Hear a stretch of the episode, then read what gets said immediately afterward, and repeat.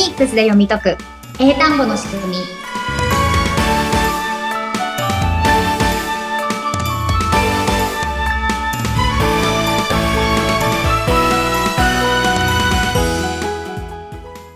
皆さんこんにちは。フォニックス英会話講師の坂下悦子です。そしてインタビュアーの神谷由紀子です。坂下さん、25回目。よろしくお願いします。よろしくお願いします。さあ、前回、前々回とね、音読みが大事だよとか、こんな勉強法があるよっていう話をね、たくさんお聞かせ、えーいただいて、で、歌っていうね、ツールもちょっと、えー楽しむ一つに入ってはきたんですよね。ちょっと私の中でも歌、あれから本当に今日も一日電車の移動中聞いてたんですよ。おお素晴らしいですねマスクの、今マスク皆さんしてるじゃないですか。だから口を音は出せないけど動かせるっていう利点があるなと思いました。うんうんうんううんんはいで、それでちょっと慣れてきたところで思い出したんですけど、昔私、アブクドゥっていう、なんでしょうね。アルファベットのうん音を学生時代になんか先生から教わっていた記憶があって、え？そうなんですか？そうなんですよ。なんかあれ今、でもこれ始まった時、初めてですって言ってたような気も。そうなんですよ。あの、うん。フォニックスっていうワードは、本当に、もう巷で最近、あの、聞くようにはなったけど、自分が触れるのは初めてですって思ってたんですが、なんかはい。レッスンを受けるうちに、あれ？こんなこと、似たようなことやってたな、でも全く身についてなかったなっていう、あら。そう。な なんなんか、はい。音読みに何かこう、思う思い出があってか、そういえばやったなっていうふうに思い出してきたんですね。そうなんですよ。あの、受験期だったりとか、テストの時に、この単語は何て読むのかっていう、その、なんでしょうね。学生時代にやったリスニングの、なんか、トレーニングの中で、やっていた記憶があるんですが、うん。全くそれが身についてた記憶がなくって、そうですよね。もうわない、ないことになってたんですもんね。そうなんです。なんでダメだったのかなって。うんうんうんうん。そうですね。えっと、今結構、あの、フォニックス学ばれている方とか、はい教えてくれる学校とかって結構増えてるんですね。うん。うん。なので、えっと、うちのスクールにも、あの、学校でフォニックス習ったんですけど、ちょっとなんかいまいちよくわかってないみたいなので、あの、うちの子もう一回見てくださいみたいな、あの、ご依頼とかも結構あるんですけれども、はい。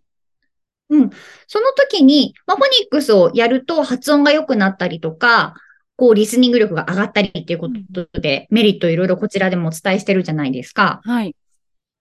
でも、フォニックスって実は間違ったやり方をしてしまうと、全然何の効果もないっていうことがあるんですよ。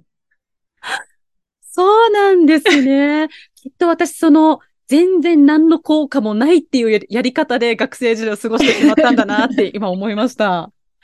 え、何が悪かったんだろう？はい。はい。うん。でも、音読みがあるってことを教えてもらったってことですよね。アーブークみたいなのを。そうだったんですよ。本当にそうだったってことをようやく思い出すっていう。うん はい。で、今、その思い出し方を聞くと、はいあ私はもう何が原因だったかって大体わかるんですね。何が原因だったんですか？はい。フォニックスって、まあ今も音読みが大事なので、しっかり練習してくださいって、こちらのチャンネルでも言ってるじゃないですか。はい。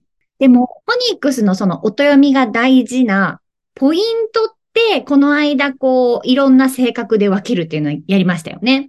やりましたね。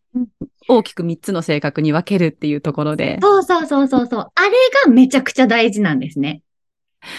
そうなんだ。ほ、そうですよ。私たち知らなかったですもん。お、あら、あんな、なんでしょうね。目立ちたがり屋な子、私はそんなに目立たなくていい子、で、無声音っていうのは、うん学ばなうんうんかったです、そこまでは。そうですよね。はいさっき、フォニックスの音読みを、あぶくど読みみたいな感じで言ってたじゃないですか。はい。これ、音読みのことを、あとぶと、くっていう音だって習ったっていう感じじゃないですか？今のだと。間違いないですね。なんでしょう、もうカタカナで書けるような。うん。そうですよね。もしかしたら先生はちゃんとあの優先音とか無線音とか教えてくれてたのかもしれないですけど、まあ、でも受け取る方としては、あ、あ、ぶ、ぶ、く、く。あ、なんとなく、あで、ぶで、くかな。これ、これ覚えればいいのかなってなっちゃうわけですよ。ちょっと変換が起きてたかもしれないですね。自分が覚えやすい、うんうんうん触りやすいように。そうですよね。やっぱ何がポイントなのかっていうのをしっかり教えてもらわないと、まあ大体こんな感じでいいんやっていうので、音読みを全部、あ、ぶ、く、る、え、ふ。うんでじゃあボックスを読みたかったら、ぶとおとくすだから、ブオックス、ブオックス。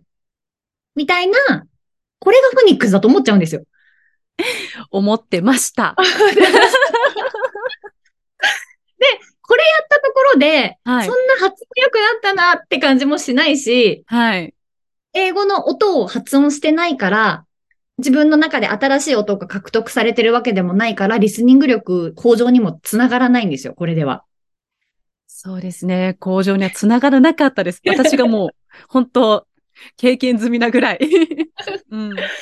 そうですよね。はい。なので、あの、フォニックス勉強しようってなった時に、やっぱり最初のこのアルファベットには読み方が2つありますよっていうところが、あ、なんか新しい感じがして、あ、A じゃなくてあなんだ、B じゃなくてブなんだ。これがフォニックスなんだって結構思いがちなんですけれども、はい。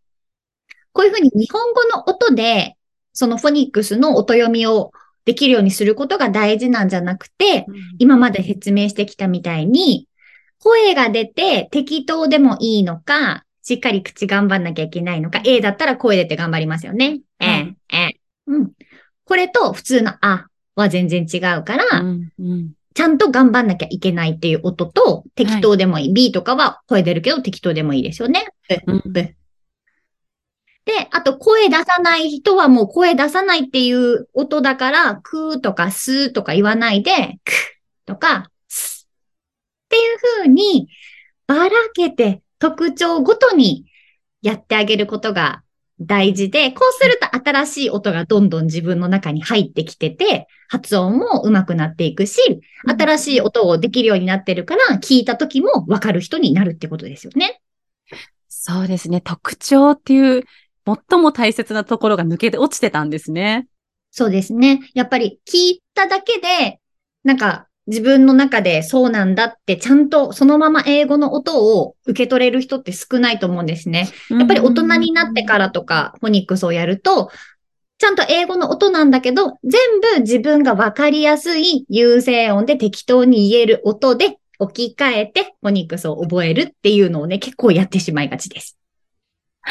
そうなんですね。でも確かにこの番組の初回あたりだと、まあ新しいことをやっているから、まずはその新しいことに飛び込んでみてっていうね。うんうん。そうそうそう。自分の日本人フィルターにかけないでねっていうところ何度も坂下さんお話をされていたので、ああ、そうなんだなって今思いました。おー そこがポイントなんですよ。うん なので、はい。今回の、まあ、A から Z の音読みの歌とか、まあ、一個ずつ練習するときも、気づいたらね、結構自分の言いやすいようなやり方で口をサボってたりとか、はい。なんか息があんまり出ないから声出しとけばいいや、みたいな感じに気づいたらなっちゃってる可能性すごく高いので、はい皆さんね、そこを自分でしっかりチェックしながら、うん正しいこと、正しいフォニックスをやって、リスニング力アップと発音力アップをしっかりね、手に入れられるようにやっていただければと思います。はい。リスナーの皆さん、一緒に頑張っていきましょう。ありがとうございました。それではラスト、またインフォネ、インフォメーションをいただいてよろしいですか？はい。えっ、と、このポッドキャストでは皆さんの声を聞きながら進めていきたいと思っております。この番組の感想とか質問とか、えっ、と、こういうことをやってほしいみたいなリクエストの方を、えっ、と、LINE がありますので、概要欄の LINE から登録していただいて、そちらのトークからご意見とかいただければと思います。あとはメールで学べるフォニックスのメールセミナーもやっておりますので、こちらも興味ある方はぜひご登録ください。はい、ありがとうございます。皆様よろしくお願いいたします。ということで今回はここまでということで、ここまでのお相手は、フォニックス英会話ースの坂下悦子と、そして生徒インタビュアーの神谷由紀子でした。坂下さん、ありがとうございました。はい、ありがとうございました。